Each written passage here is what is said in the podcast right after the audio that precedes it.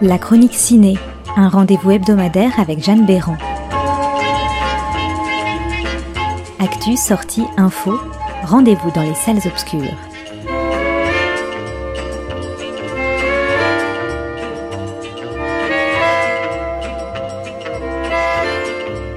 Bonjour à toutes et à tous. Cette semaine, d'abord plongée au cœur de la mafia avec Le Traître de Marchio Bellocchio, avec dans le rôle principal Pier Francesco Favino. Quando è entrato nella mafia? La mafia non esiste.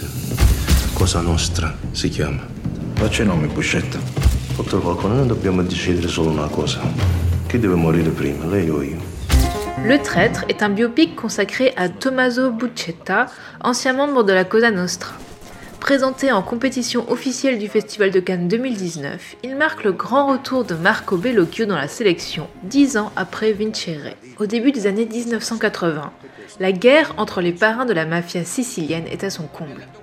Tommaso Buccetta, membre de la Cosa Nostra, fuit son pays pour se cacher au Brésil. Pendant ce temps en Italie, les règlements de compte s'enchaînent et les proches de Buccetta sont assassinés les uns après les autres. Arrêté par la police brésilienne puis extradé, Buccetta prend une décision qui va changer l'histoire de la mafia.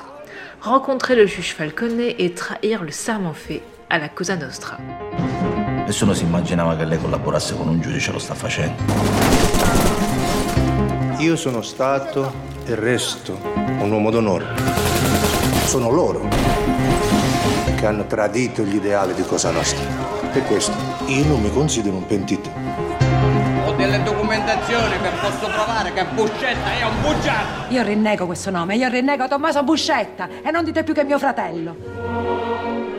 Marco Bellocchio dépeint le milieu de la Casa Nostra sans tomber dans le cliché habituel du romantisme des films de mafia, mais en cherchant à le montrer de manière réaliste. En effet, son film est avant tout historique, montrant comment un homme comme Tommaso Buscetta a pu finalement devenir un repenti et l'importance de son acte pour la justice italienne.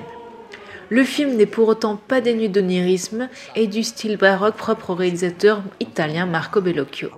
Malgré ses presque 2h30, on ne les voit pas passer, tant le film Le Traître est fascinant. Che ti ricordo che hai baciato i miei figli, hai lasciato che li ammazzassi. Mas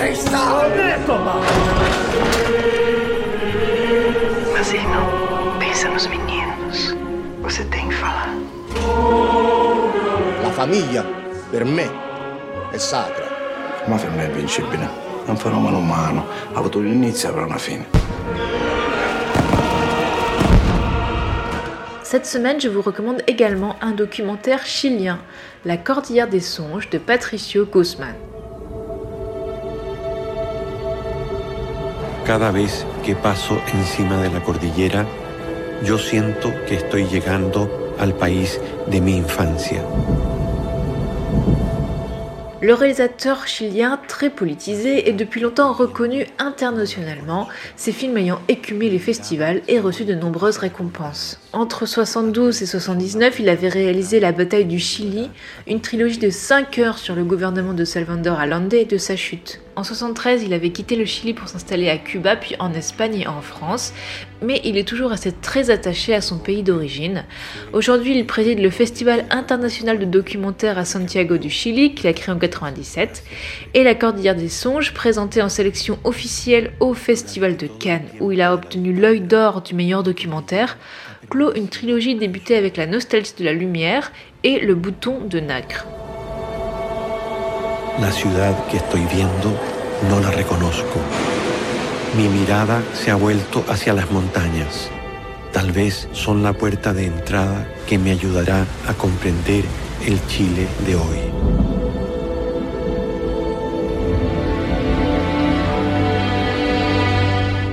Le réalisateur présente ce film par cette note d'intention. Au Chili, quand le soleil se lève, il a dû gravir des collines, des parois, des sommets avant d'atteindre la dernière pierre des Andes. Dans mon pays, la cordillère est partout, mais pour les Chiliens, c'est une terre inconnue. Après être allé au nord pour Nostalgie de la Lumière et au sud pour le bouton de nacre, j'ai voulu filmer de près cette immense colonne vertébrale pour en dévoiler les mystères révélateur puissant de l'histoire passée et récente du Chili.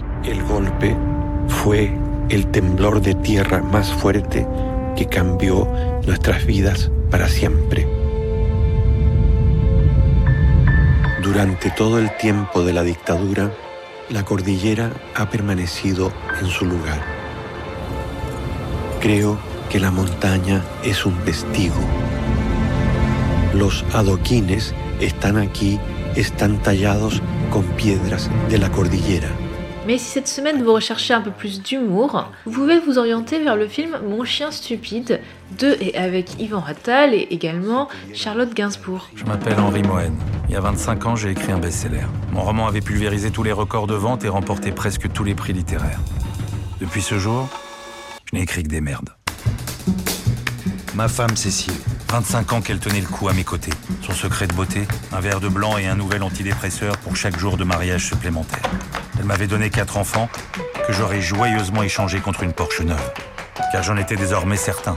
Ma déprime, mon absence de libido, mon incapacité à écrire, tout était de la faute de mes quatre enfants qui ont ce don quasi magique de faire foirer toutes mes tentatives d'accès au bonheur.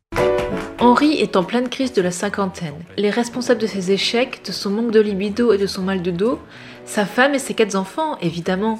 À l'heure où il fait le bilan critique de sa vie, de toutes les femmes qu'il n'aura plus, des voitures qu'il ne conduira pas, un énorme chien mal élevé et obsédé décide de s'installer dans la maison, pour son plus grand bonheur, mais aux dames du reste de sa famille, et surtout de Cécile, sa femme, dont l'amour indéfectible commence à se fissurer. Par cette soirée de tempête, je ne pouvais pas encore m'en douter. Tout allait basculer. Je garde stupide. Pardon? C'est son nom et ici sa maison. Mon chien stupide, c'est l'adaptation du livre éponyme de John Fant, paru en 1985. Toutefois, il a effectué un vrai travail d'adaptation, notamment en donnant plus de place au personnage de l'épouse, qui est interprété par Charlotte Gainsbourg. Dans le livre, ce n'est qu'une femme au foyer, et en l'adaptant, il a tenté de se réapproprier cette histoire, et pour cela, il s'est évidemment inspiré de sa vie commune avec l'actrice. C'est incroyable quand même. hein. À sa vie avec quelqu'un, on l'aime, on, on veut le meilleur pour lui, et, et puis d'un seul coup, d'un seul coup c'est fini.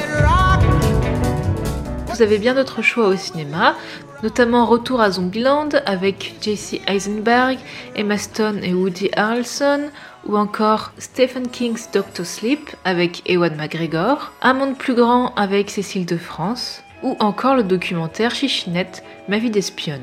Vous avez vraiment l'embarras du choix pour débuter votre mois de novembre. Belle semaine à tous et à bientôt dans la chronique ciné.